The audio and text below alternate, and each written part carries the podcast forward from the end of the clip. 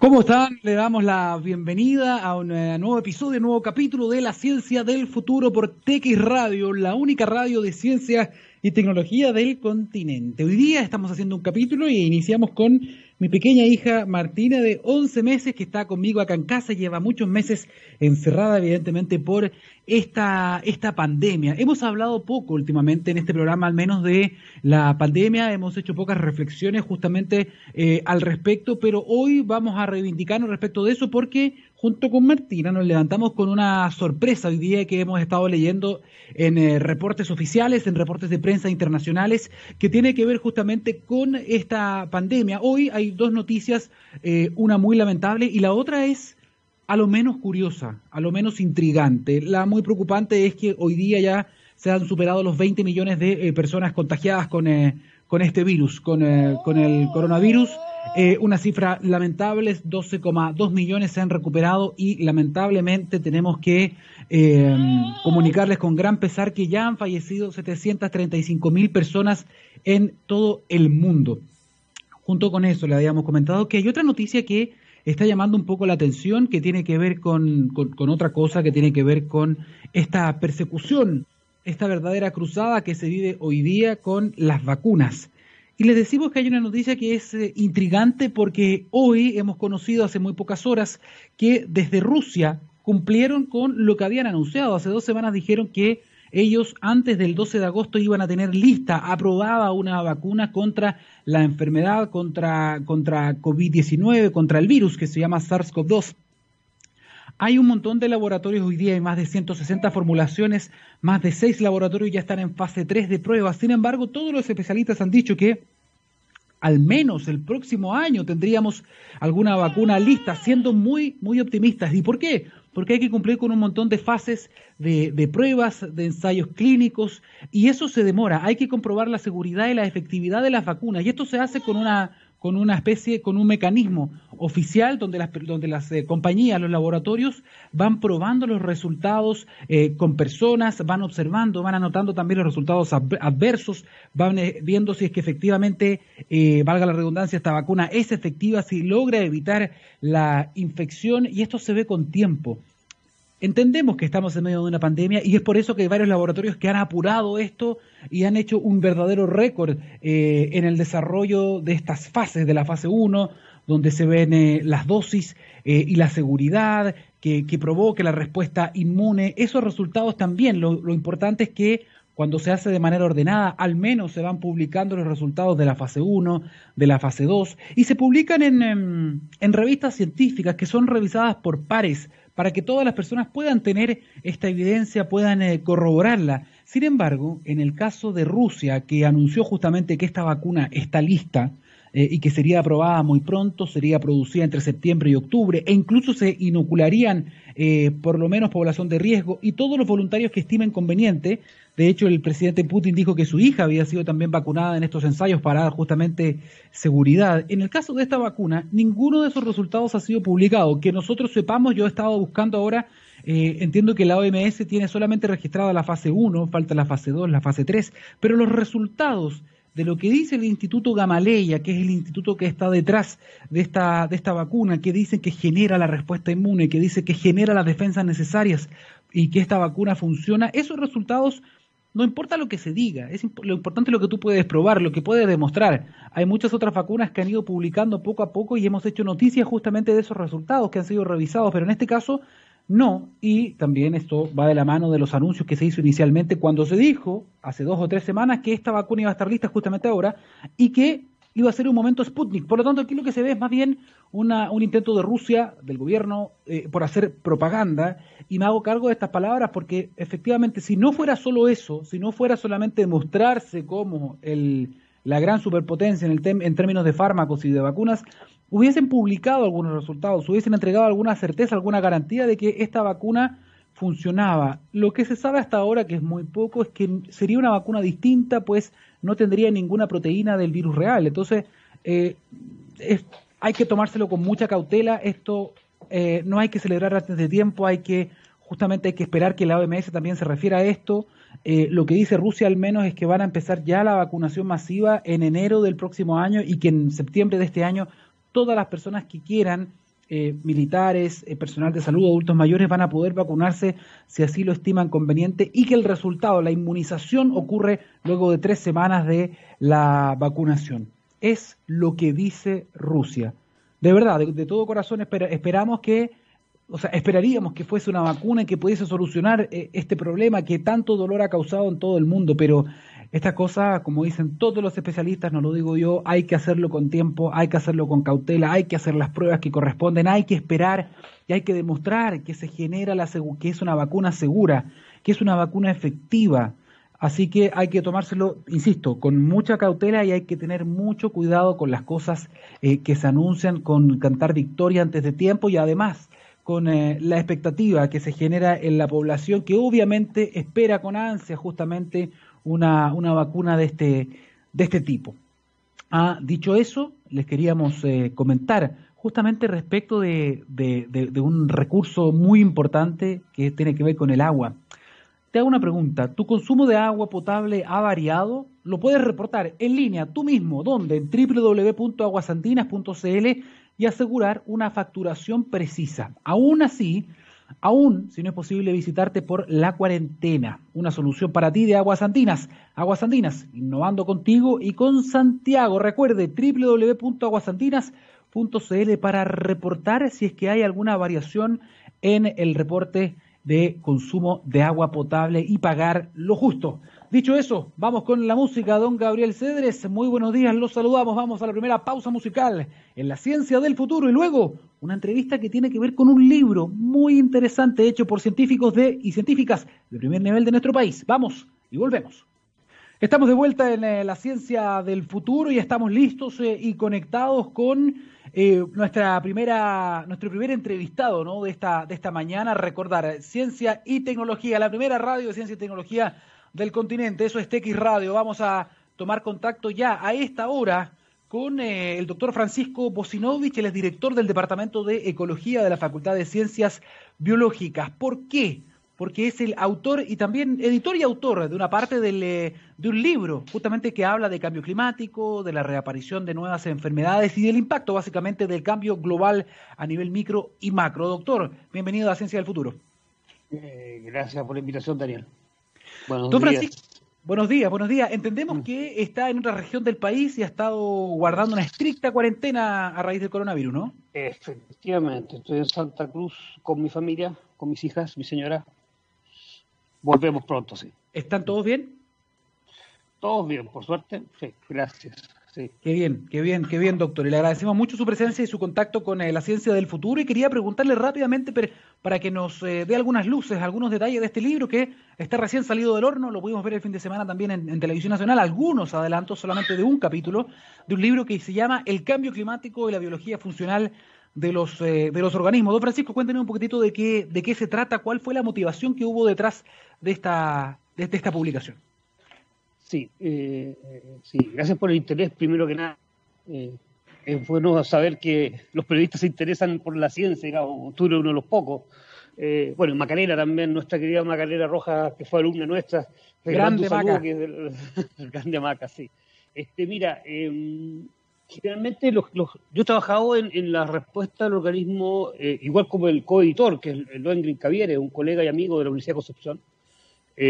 Hemos trabajado en la respuesta de los organismos al clima durante muchos años.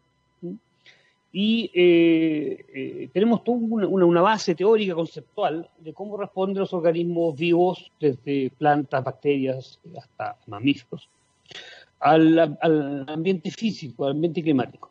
Y ahora en el contexto de cambio climático estamos preparados para eso, digamos, como que tenemos todo el, teníamos, tenemos todo el background de eh, poner todos nuestros estudios en ese contexto en el contexto del cambio climático, en que eh, el problema del, cambio en el clima no es un problema para los organismos, sino más bien es la velocidad del cambio eh, y, la, variabilidad en el cambio climático. Entonces, conversando con Loven, dijo, bueno, ¿por qué no ponemos algunas ideas en este libro mirando las respuestas en la biología de los organismos? Sabemos que generalmente la gente que trabaja en cambio climático estudia el clima per se, pero se estudia poco los efectos sobre la biología de los organismos es lo que teníamos experiencia nosotros. Entonces invitamos gente que trabajaba en esta, en esta línea eh, para, para, que mostraran su experiencia de tanto en bacterias, tenemos colegas que trabajaron en bacterias, en insectos, en plantas, en fin, hasta humanos, eh, las enfermedades que tú sabes, eh, y ya conversamos de eso. Y se pusieron en un contexto un montón de artículos en esos temas, ¿okay? mostrando las respuestas funcionales de cómo funciona el organismo, cuál es su fisiología, interacción a variables climáticas específicamente actuales, que es el cambio climático. Esa fue la idea que nos motivó. Sí, reunieron a un montón de especialistas, eso es súper bueno que pongan evidencia sobre la mesa, porque este tipo justamente de, libros, de publicaciones ayudan después también a tomar decisiones, ¿no? A, entender cómo estos cambios, este cambio global que habíamos conversado de ese, de, ese, de ese, concepto, que es mucho más grande incluso que el cambio climático, puede afectar también desde lo micro a, a, nuestro país. Se habla mucho de las, de las macro consecuencias, ¿no? Eh, y otra cosa interesante también es que pone el acento no solo en nosotros. A veces cuando tenemos este tipo de discusiones, por lo menos a nivel de, medios, se habla mucho del impacto en las personas, que sin duda es relevante, lo sabemos, ¿no? Pero nosotros somos una especie de más de 8 millones que tiene este planeta y todas las cuales están de alguna u otra forma interconectadas. Por lo tanto, es muy interesante también conocer cómo se afecta al resto de los organismos. Y hay un tema que usted dijo que es bueno resaltar. Eh, la naturaleza o los organismos están acostumbrados a ir evolucionando o ir adaptándose a ciertos cambios. El problema en este caso, como bien dijo usted, es la velocidad de estos cambios, que eso no lo habíamos observado, ¿no? Así es, así es. Ese problema, y eso está haciendo. Nosotros en el laboratorio tenemos, por ejemplo, yo, yo he estado trabajando con insectos, que los bien ocupamos modelos de animales, ¿no? Yo estaba ocupando insectos con otros colegas, con, eh, con postdoctorantes, con estudiantes, con colegas, en cámaras climáticas y hacemos simulaciones de, diferentes escenarios de cambio climático. Y hacemos que cambiar el, eh, cambiar el clima en forma predecible, por llamarlo así, constante, o de forma azarosa, o con gran varianza, con gran variabilidad. Entonces estudiamos la respuesta de diferentes variables fisiológicas de los organismos a estas condiciones experimentales. Y lo que vemos que son los ambientes impredecibles los que generan problemas sobre los organismos, sobre su estado fisiológico, cómo están ellos, digamos, funcionando, y también sobre su sobrevivencia, sus tasas de mortalidades. Y, no, no, no el cambio predecible, el cambio predecible al organismo les va bien, o sea, no tienen, no mayores problemas. Obviamente, salvo que sean situaciones muy extremas, pero los cambios predecibles son capaces de leerlos, por decirlo de alguna forma. Eh, los cambios impredecibles son los problemas, los cambios rápidos son los problemas. Esto, insisto, usando como modelo de estudio a drosófilas, a moscas. Sí, y doctor, por ahí viene el problema. Mm. Usted dice, estoy leyendo la, parte inicial del, del, libro, y dice que hay una parte muy interesante porque aquí, lo que usted me estaba justamente comentando, se puede de alguna forma vislumbrar nuevos escenarios climáticos, tanto actuales como futuros. Y aquí dice, utilizando instrumentos novedosos que simulan las condiciones del clima. ¿A qué se refiere con eso, profesor?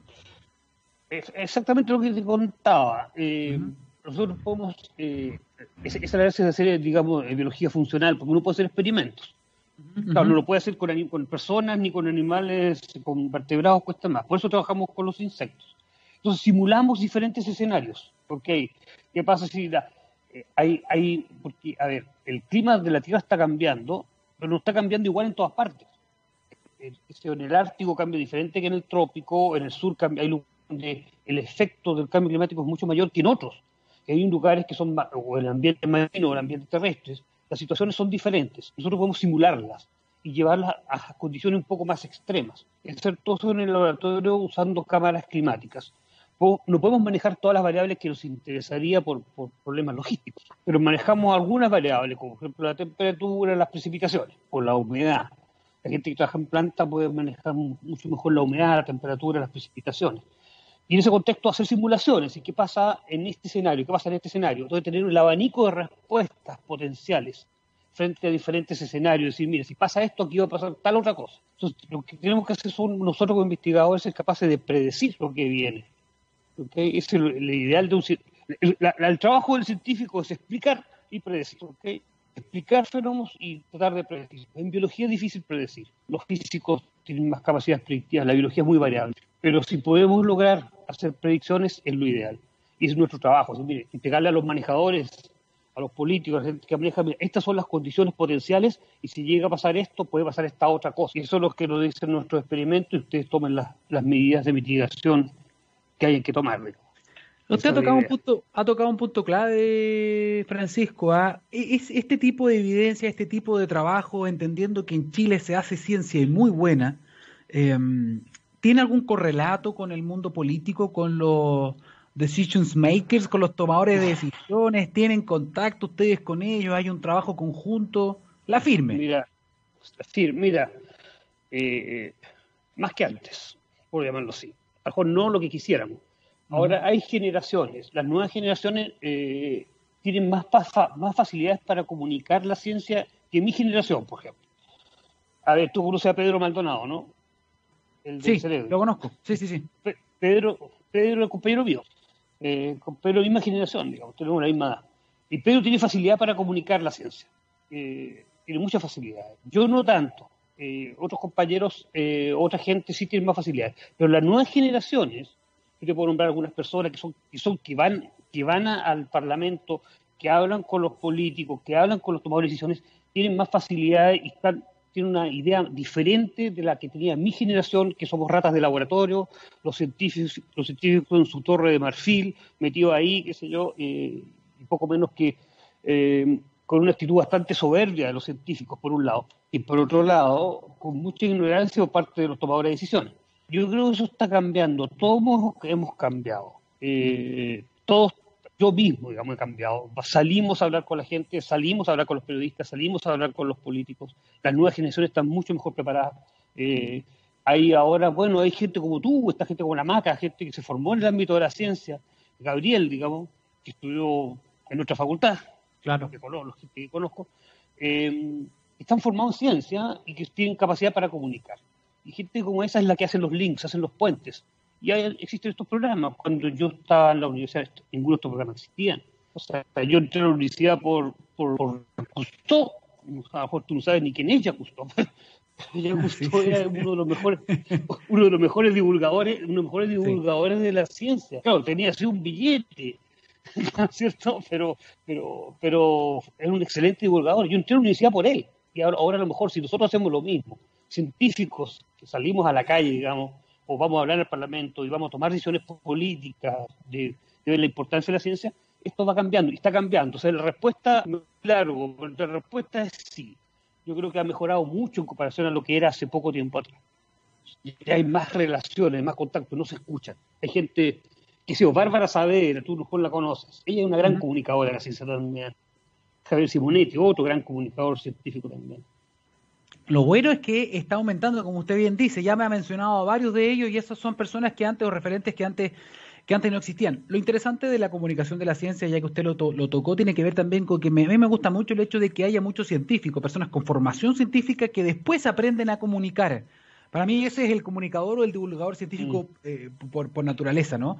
Eh, doctor, pero volvamos un poquito al libro, volvamos al libro que ustedes sacaron hace muy poquito, porque en uno de sus capítulos, eh, que ha llamado también mucho la atención, usted lo sabe, está hablando de la relación, una asociación entre estos cambios, el cambio climático, los cambios de los regímenes también de temperaturas, con la reaparición y el surgimiento de enfermedades, de virus. Y justamente es muy, al humano. Y es muy contingente justamente porque ya muchos han hecho también algunas asociaciones entre, de alguna forma, el cambio global, que va más allá del cambio climático, con la, con la aparición de este virus, del coronavirus, de esta, de esta pandemia. Sí. Bueno, yo, yo te contesté esa pregunta y no me atrevo a hacer esa asociación. yo, yo soy un poco más cauteloso eh, para ese caso.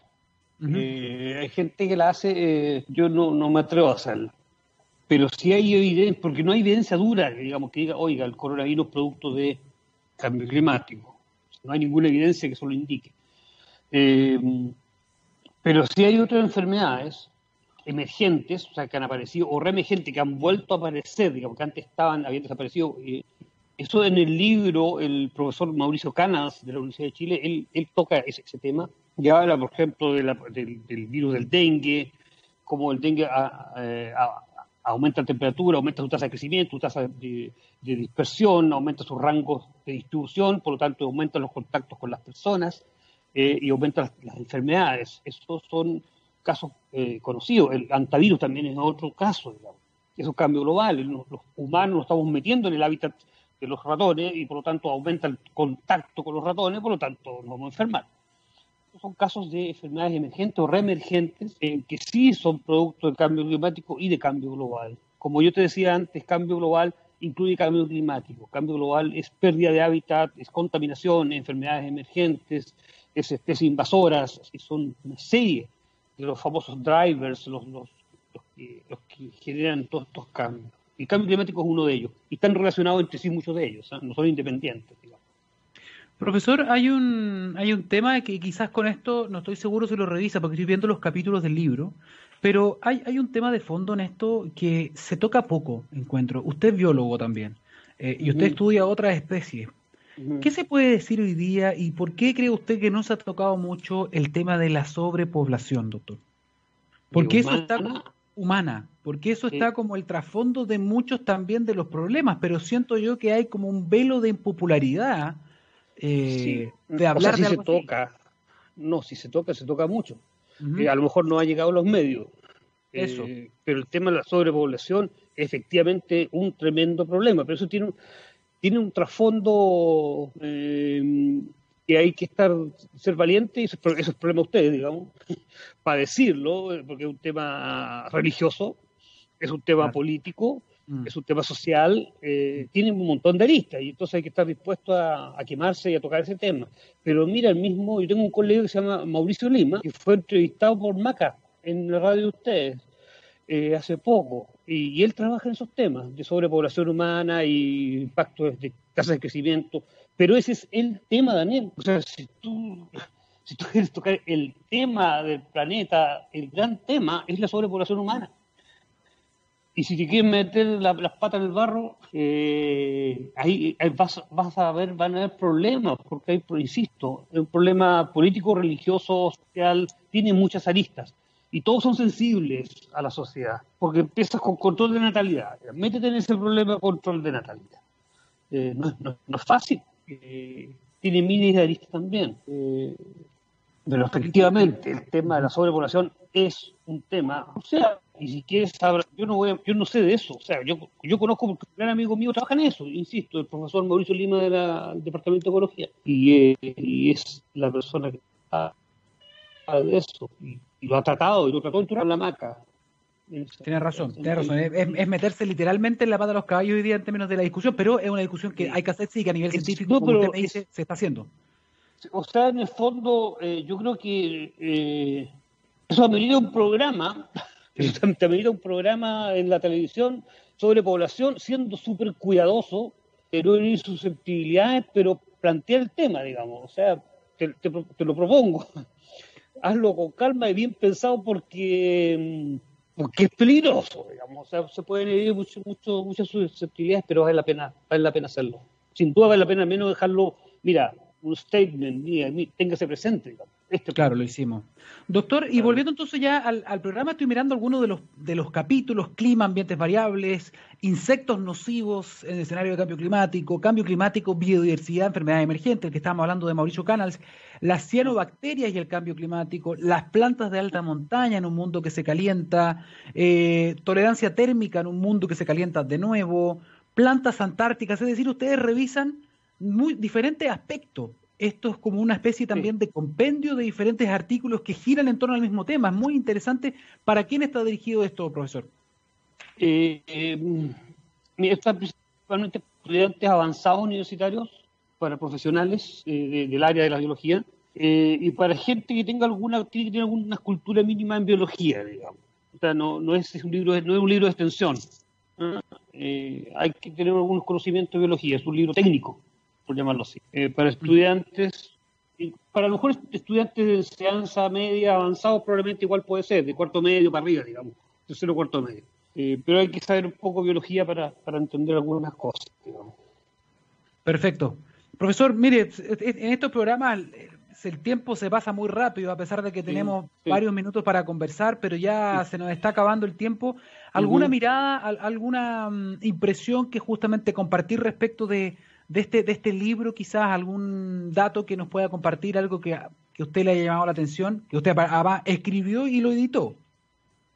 Sí, bueno, lo digamos con, con mi colega Loengrin Cavieres.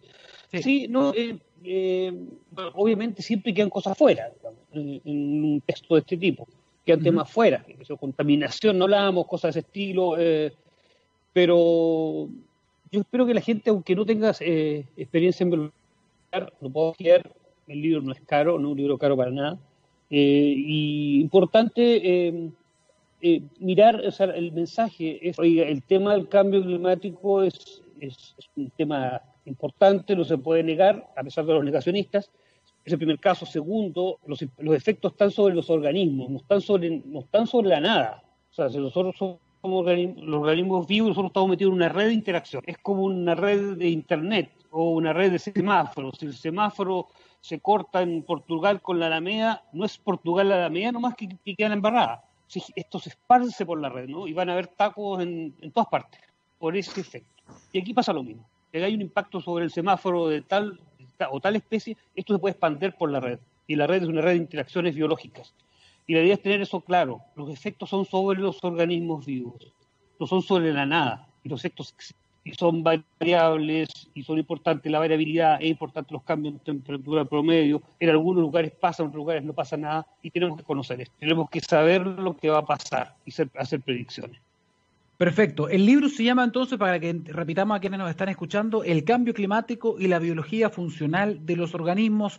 Francisco Bosinovich, profesor, ¿dónde se puede encontrar? En la librería, en la editorial UC. La editorial UC es la que lo, editó y está en todas las librerías. La verdad, esa parte yo no la manejo. La maneja la editorial, pero, pero la editorial UC es la, por supuesto, tiene que estar ahí. Online, se puede comprar online en la página, en la edición UC, digamos. Bien, buen, buen dato ese, sobre todo ahora que todavía estamos en cuarentena y que todavía hay virus circulante. Esto no ha pasado.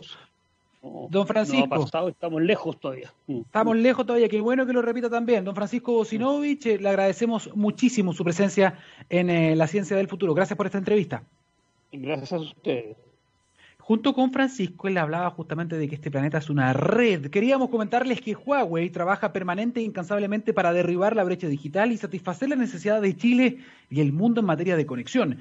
La empresa tiene como propósito que los servicios digitales sean más accesibles para todos y busca soluciones en base a investigación y desarrollo para transformar la industria de la tecnología, aportando operaciones más eficientes, nuevos modelos de negocios y mejores experiencias para las personas. Huawei, llevar lo digital a cada persona, hogar y organización para un mundo inteligente y totalmente conectado. Seguimos en TX Radio, científicamente rockera. Vamos a una pausa y ya volvemos con la segunda entrevista de este programa. 9 de la mañana con 37 minutos. Estamos de vuelta en la ciencia del futuro por TX Radio, la primera radio de ciencia y tecnología del continente. Ya estamos conectados con nuestra próxima entrevistada. Ella es María José Ochagavía Montes, subgerenta de sostenibilidad regional de concurso del agua. Bienvenida a la ciencia del futuro, María José. ¿Cómo estás? Hola Daniel, un gusto, muchas gracias. Bueno, ahí hay solamente una precisión. Esto, la empresa es Softis, la verdad. Ah. Eh, y dentro y dentro de Softis, donde efectivamente trabajamos los temas de sostenibilidad con bastante eh, fuerza, está este Softis Water Challenge, que entiendo que es la razón que hoy día nos convoca. Exactamente, por este concurso de, del agua. Entonces, corregimos, subgerente de sostenibilidad regional de Softis, ¿bien? Ahí sí, ahí sí, muy, bien. María José, no hay que olvidar, y qué bueno que estás con nosotros, porque no hay que olvidar que a pesar de que este año tuvimos harta más lluvia que el año pasado, seguimos en un contexto de sequía, más de una década con eh, bajas precipitaciones, con una crisis hídrica, eh, nos obligan a pensar justamente en eh, soluciones, en innovación que tengan que ver con el manejo de este recurso tan importante, ¿no? Del, del agua. Y justamente este Water Challenge que ustedes están desarrollando y que ya está a punto de comunicar sus ganadores, justamente empuja y llama a los emprendedores, a las emprendedoras, e innovadores, innovadoras a poner justamente estas ideas en acción. Cuéntanos un poquitito cómo va eso. Sí, totalmente. Bueno, primero Daniel, un millón de gracias por el espacio. Eh, no, no, la verdad es que nos gusta mucho el poder comunicar esta iniciativa, una iniciativa que comenzó eh, a gestarse el 2019.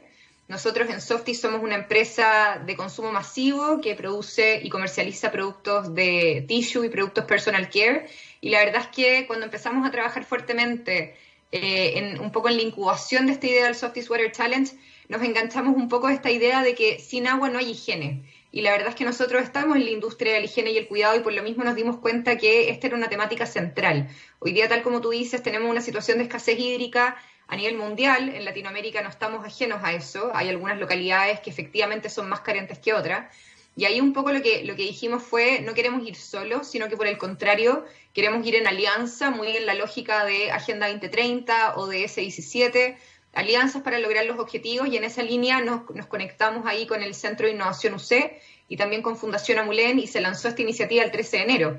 Eh, así que sí, ha sido un recorrido largo, postularon más de 500 soluciones en, en, todo el mundo, lo que también nos llamó mucho la atención, porque es un nicho que es bastante desconocido para muchos. Eh, y para muchas también, en el fondo, hoy día no, no, sabemos eh, cuánta gente está innovando en soluciones de acceso a agua potable. Entonces, la verdad es que fue una buena noticia encontrarnos con 500 soluciones que postularon de todos los países, eh, de países súper lejanos. Hoy día tenemos 10 soluciones finalistas de, de Ruanda, de Israel, de Bélgica, de Filipinas y también obviamente de muchos países latinoamericanos. Pero, pero efectivamente fue una grata sorpresa darnos cuenta de que esta era una preocupación eh, que hoy día la verdad es que estaba teniendo coto también a través de la innovación y del emprendimiento. Sí, hay que también entregar algunos créditos en este sentido, porque estoy leyendo parte de, la, de las bases, ¿no? Este concurso fue desarrollado por Softis, eh, con el centro, junto con el Centro de Innovación Anacleto Angelini, de la Católica, y también de la Fundación Amulén. Y me interesa mucho preguntarte justo eso, que tú ya nos diste varias luces de eso. Yo pensé inicialmente cuando escuché que era un eh, concurso enfocado en Chile, pero aquí participan gente de todo el mundo. Totalmente. O sea, yo, yo, nosotros un poco lo que hicimos en términos de benchmark, Daniel, fue darnos cuenta que hoy día hay concursos que están enfocados en temas de agua, pero muy regionales, o sea, soluciones europeas para Europa, soluciones latinoamericanas para Latinoamérica, y nos dimos cuenta que quizás había muchas soluciones que hoy día se estaban desarrollando en otras partes del mundo y que podían ser perfectamente implementadas acá en Latinoamérica. Nosotros por ser una empresa que obviamente tiene mucha presencia regional. Nosotros estamos en ocho países de la región, tenemos 20 plantas industriales y efectivamente la idea es poder hacernos cargo de esa problemática que nos afecta y que afecta a las comunidades de las cuales somos parte y por lo tanto las soluciones se van a implementar en Latinoamérica en comunidades que sean especialmente carentes. Pero aún así sentíamos que era súper interesante esta mirada mundial del cómo esto se estaba trabajando y la verdad es que, claro, hoy día tenemos eh, soluciones de todo el mundo. Eh, lo que te comentaba antes, 500 soluciones que postularon, 85 pasaron eh, el primer filtro, que fue en el, fondo el tema del cumplimiento de las bases.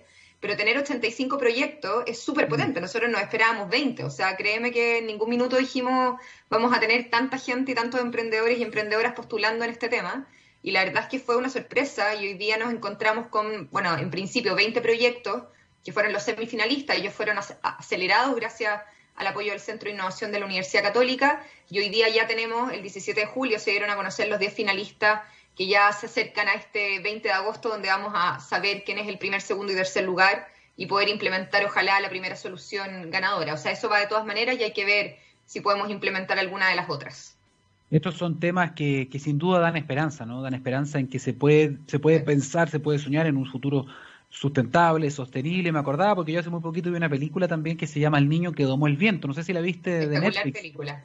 muy linda película y que justamente está relacionada con la innovación, con que la innovación puede venir de cualquier parte y en ese caso con energía eólica pudieron cultivar, pudieron llevar el agua justamente para poder cultivar la tierra. En este, este caso, este, el espíritu que los mueve a ustedes es muy similar, creo yo, que lo que, lo que hizo ese joven en esa, en esa película. Sabiendo que todavía no pueden comunicar los ganadores, evidentemente, porque esto va a ser el 20, así que hay que tener paciencia, pero sí tienen ya 10 proyectos finalistas. ¿Nos puedes comunicar em, o contar un poquitito qué tipo de tecnologías son las que se están utilizando, qué tipo de soluciones son las que ustedes ya están vislumbrando? Sí, por supuesto. Nosotros hoy día tenemos, Daniel, estas 10 soluciones finalistas. Eh, estamos hablando de emprendedores de Perú, de Filipinas, de Bélgica, de México, de Brasil, de Ruanda. Eh, así que efectivamente tenemos como bastante, eh, bastante representatividad, por decirlo de alguna manera, en los distintos continentes. tenemos tecnologías bien diversas hoy día buscan eh, generar acceso a agua potable, desde eh, innovaciones que generan agua potable y agua purificada a partir de la humedad atmosférica y de la neblina, hasta eh, tecnologías que permiten desalinizar agua de mar, hasta, por ejemplo, algunas que son capaces de generar todo este proceso de purificación del agua con energía solar. O sea, tenemos soluciones bien diversas. Yo creo que ese también fue un criterio bien importante a la hora de definir cuáles eran los 10 finalistas, que realmente las soluciones dieran cuenta grosso modo, de todas las alternativas que hoy día tenemos sobre la mesa para poder realmente eh, hacernos cargo de esta problemática que es una problemática, como decíamos anteriormente, mundial y que nos afecta sobre todo en Latinoamérica. Y solamente aclarar que yo creo que esto es algo bien relevante, que, que no obstante, por un lado tenemos el Softies Water Challenge, a través del cual apalancamos todo lo que tiene que ver con comunidades y cómo también el día de mañana hay comunidades que hoy día tienen carencia de agua que van a poder acceder a agua potable, sino que también a nivel interno, Daniel, nosotros tenemos un compromiso bien fuerte con el agua. Eh, nosotros el, el, 2019, a fines del 2019, empresa CMPC comunicó cuatro compromisos sostenibles y uno de ellos tiene que ver con una reducción de un 25% en el uso de agua industrial al 2025. Eh, esto aplica para todas sus líneas de negocio, es decir, para celulosa, biopackaging y nosotros como Softies. Y nosotros desde Softies también nos hemos comprometido ahí, buscando aportar esta meta corporativa, con un 40% de reducción en el uso de agua industrial, o sea, el agua que nosotros ocupamos para la fabricación de nuestros productos y nuestras marcas. Entonces, yo creo que eso es súper interesante cuando las empresas realmente, por un lado, hacen este tipo de iniciativas que buscan un poco acelerar innovación y emprendimiento y de esa manera apalancar todo lo que está pasando con esta problemática mundial y llegar a las comunidades, pero por otro lado también qué es lo que está pasando internamente. Eh, qué es lo que está pasando internamente en la operación. Nosotros hoy día no solamente estamos viendo la operación, estamos viendo, por ejemplo, el uso de agua en nuestra cadena de suministro, que ese es otro tema. No solamente qué es lo que está pasando con tu operación, sino que qué es lo que pasa con el uso de agua de tus proveedores. Y eso es un tema súper relevante también cuando empezamos a mirar esto de punta a punta. Así que la verdad es que tenemos hartos flancos en los que estamos trabajando esta materia. Creemos que todos los esfuerzos son necesarios y pertinentes para poder realmente eh, lograr soluciones en esta, en esta temática y de esa manera verlo como una, una, lógica bien holística, ¿no? no solamente desde lo que hacemos en comunidades, sino que también desde lo que hacemos en la operación, en nuestra cadena de suministro y así sucesivamente. Claro, como en buen chileno sería el cambio parte por casa, ¿no? Y también hay que, hay que predicar con, con el ejemplo, si no también pueden abrir un flanco también de, de crítica en ese sentido, así que gracias por esa por esa aclaración, que es muy, muy relevante también respecto de lo que están haciendo ustedes internamente y revisando sus procesos. De utilización y reutilización de, de, este, de este recurso. Eh, es interesante lo que estabas contándonos tú de algunas de las tecnologías que se están viendo acá, que son proyectos que vienen de, de todo el mundo. ¿Qué va a pasar con los tres proyectos que ustedes escojan como, bueno, primero, segundo y tercer lugar? ¿Qué va a pasar con los proyectos de aquí adelante? Sí, efectivamente. Bueno, primero dejarlos invitados y invitadas el 20 de agosto a las 10 de la mañana implementar su solución en alguna comunidad que tenga especial carencia de este recurso en Latinoamérica. Eh, eso va, eso la verdad es que todavía lo estamos analizando, porque si es que la solución eh, fuera, por ejemplo, eh, no tan cara o no tan compleja de implementar, quizás pudiéramos incluso extender un poquito más y llegar, no sé, a implementar más de una solución, pero efectivamente eso lo vamos a saber una vez que ya tengamos las ideas eh, ganadoras y podamos realmente hacer este match entre lo que necesita la comunidad y las soluciones que son más pertinentes, dada como esa pertinencia local. Bien, entonces no queda, no queda mucho ya. Están, están cerrando ya los proyectos que postularon, ya son los que están, ya están los 10 finalistas. Eh, tienes, yo sé que no puede, hay que ser neutral en este tipo de cosas. Tú no estás en la, en la plana de los jurados, ¿cierto? No, yo no estoy en el jurado porque ser juez y parte no es, sí, no, es muy bueno. Sí, hay un conflicto ahí claro de interés. Pero cuéntanos un poquito, porque yo estoy viendo dentro de los 10 proyectos finalistas, Israel, Ruanda, Chile, tenemos un proyecto nacional, Brasil, México, dos de México, ¿ah? Suecia, Bélgica, Filipinas y, y, Perú.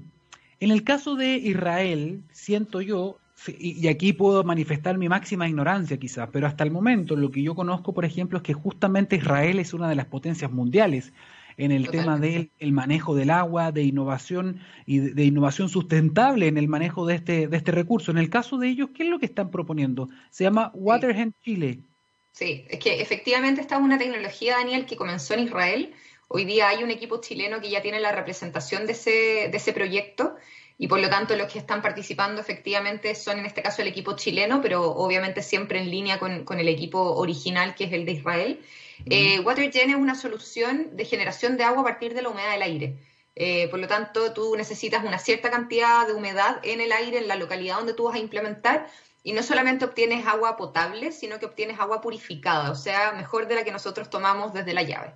Eh, por, lo, tanto, realmente hoy día hay soluciones que son súper, súper potentes, que creemos que pueden ser un tremendo aporte Eh, no solamente esa, que efectivamente es una que, es interesante, pero hay varias. Hoy día, por ejemplo, todo lo que tiene que ver con la captación de aguas lluvias para convertirlas en agua potable, todo lo que tiene que ver con el tratamiento también de aguas residuales para convertirlas en agua potable. Por lo tanto, tenemos varias alternativas. Yo creo que eso también es súper bueno porque nos permite hacer, como te decía anteriormente, el match entre lo que tiene la comunidad, entre las características de la comunidad y la solución más pertinente. Y ese match es súper importante porque no se trata solamente de premiar y implementar, sino que de realmente que esa solución sea, eh, uno, costo-beneficio en términos como, como de, que, de que sea una solución súper buena y que sea una solución que realmente se haga cargo del problema de la manera más eficiente posible, pero que también, lógicamente, dé solución a la comunidad. Si terminamos implementando soluciones que realmente no dan solución, eh, obviamente es un, es un despropósito. Así que Así que creemos que con un pool tan amplio de soluciones y, pudiendo mapear cuáles son las comunidades que realmente lo requieren en la TAM, eh, eso nos va a permitir también hacer esto, estos cruces y lograr las mejores soluciones para las mejores comunidades que lo requieran. ¿Se sabe cuáles son o cuál es la comunidad que eventualmente recibiría la puesta en marcha de esta iniciativa o todavía eso no se decide? No, no, la verdad es que todavía no, porque como te decía, va a depender mucho de la solución ganadora. Hay soluciones que, por ejemplo, requieren una cierta humedad o requieren un cierto nivel de lluvias. Eh, por lo tanto, no todas las soluciones son aplicables a todas las comunidades, depende mucho de las características de la comunidad. Pero en este caso, eh, obviamente sabemos que hay algunas eh, localidades en Latinoamérica que son más carentes que otras. Y por lo tanto, eso también de una u otra manera tendría que ser un criterio a evaluar. en, Latinoamérica, de hecho, se habla de que hay como dos Latinoaméricas, una Latinoamérica que tiene muchísima agua y otra que la verdad es que no lo tiene. Entonces, efectivamente es un criterio a, incluir dentro de esta juguera al momento de definir cómo avanzar con esta implementación. O sea, ya tienen obviamente mapeado las zonas que están con la mayor carencia y que eventualmente podrían recibir eh, la puesta en marcha de... Sí, son varias, me imagino, ¿no? Son varias, o sea, en Latinoamérica son, son varias las localidades que hoy día, hoy día tienen esta, esta situación, pero sí, yo, y yo creo que son como bastante evidentes, o sea, sabemos que en Perú en ciertas localidades hay mucha escasez, en Chile lo mismo, y así sucesivamente, entonces son como bastante conocidas esas realidades locales. Yo sé que cada proyecto es valioso en sí mismo. Eh, te pregunté lo de Israel porque justamente ellos son potencia en esta materia. Pero también te quiero preguntar por otro país que, llama, que me llama la atención. No, no lo conozco, eh, pero el continente africano también tienen experiencia en estas cosas. También han sufrido mucho los cambios de temperatura, la sequía. Y hay un proyecto que viene de Ruanda. Sí. Eh, y también me llama mucho la atención. ¿Nos puedes contar algunos detalles de eso? Se llama Water Access. Sí, efectivamente, esa es la única solución que tenemos hoy día dentro de los 10 finalistas de... Espera, es que estoy con mi hijo que está golpeándome la puerta. Estamos en la misma, tranquila. No, es que la locura total. Eh, ya, ahí. Eh, efectivamente es la única solución que tenemos de, una mujer, además. Eh, es la única emprendedora mujer del, dentro de las 10 finalistas para nosotros es ser un criterio bien, bien relevante. Es un proyecto que la verdad se llevó harto, eh, como harto cariño del jurado. El jurado ya está súper al tanto de estos proyectos y de las soluciones. Eh, y esta es una mujer de Ruanda que, empezó a trabajar en temas de agua hace mucho tiempo.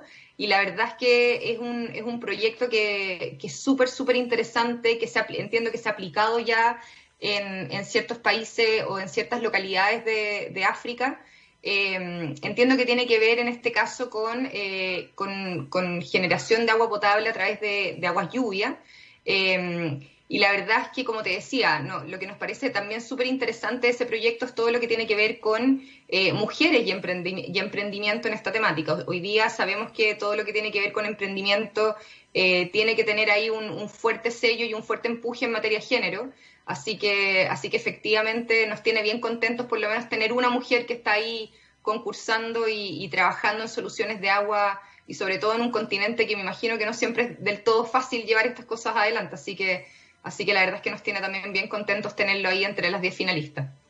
Lo celebramos, claro que sí. Entonces, eh, Softies Water Challenge, esto ya se va a cerrar el, eh, el 20, el 20 de agosto, em, la invitación, la invitación entonces nuevamente para que las personas puedan también observar, puedan ser testigos de, la entrega de, esta, de este reconocimiento. Sí, efectivamente tenemos el 20 de agosto a las 10 de la mañana, tenemos la premiación del Softies Water Challenge, lo van a poder ver a través de softies.tv, lo, lo, escriben tal cual y van a poder ver la premiación, de hecho hoy día está ya está el landing arriba, así que lo pueden ver. Eh, tenemos un jurado, la verdad, de primer nivel. Eh, está, está, bueno, desde Fundación Amulén, está también, eh, hay también especialistas de Silicon Valley, tenemos, por ejemplo, a Conrad Bonilla, el del Centro de Innovación de la Católica, tenemos también a Marcelo Bassani, que es uno de los especialistas en temas de aguas del Banco Interamericano de Desarrollo, a la María de Los Ángeles Romo, Startup Chile, a Hiroshi Igual, que efectivamente, como les decía, es de Silicon Valley, a la Zoraida Sánchez, que es de Fundación Avina, que es una fundación que también ha trabajado mucho en esta materia en Latinoamérica. Así que creemos que tenemos un super jurado que se va a poder tomar la mejor decisión y que efectivamente hoy día estamos ahí con, con el foco superpuesto en cuál va a ser la, la implementación de esta solución final y que evidentemente logre dar agua potable y así también higiene y cuidado a las comunidades que hoy día lo requieran. Cuando miramos al mañana vemos una compañía con un propósito claro. En Anglo American se han propuesto reimaginar la minería para mejorar la vida de las personas. ¿Cómo lo están haciendo? Poniendo la innovación en el centro de todo. De esta forma seguirán impulsando y estando a la vanguardia de la industria minera, adaptándose, buscando mejores formas de extraer y procesar minerales, usando menos agua y menos energía. El futuro está cada vez más cerca. Anglo American, personas que marcan la diferencia en minería. Dicho eso, llegamos al final de este capítulo de La ciencia del futuro. Los dejamos muy invitados a Move Electromovilidad junto a Vale Ortega acá en texradio.com, la primera radio de ciencia y tecnología del continente. Gracias por acompañarnos y nos encontramos este jueves a las 9 de la mañana. Chao, chao.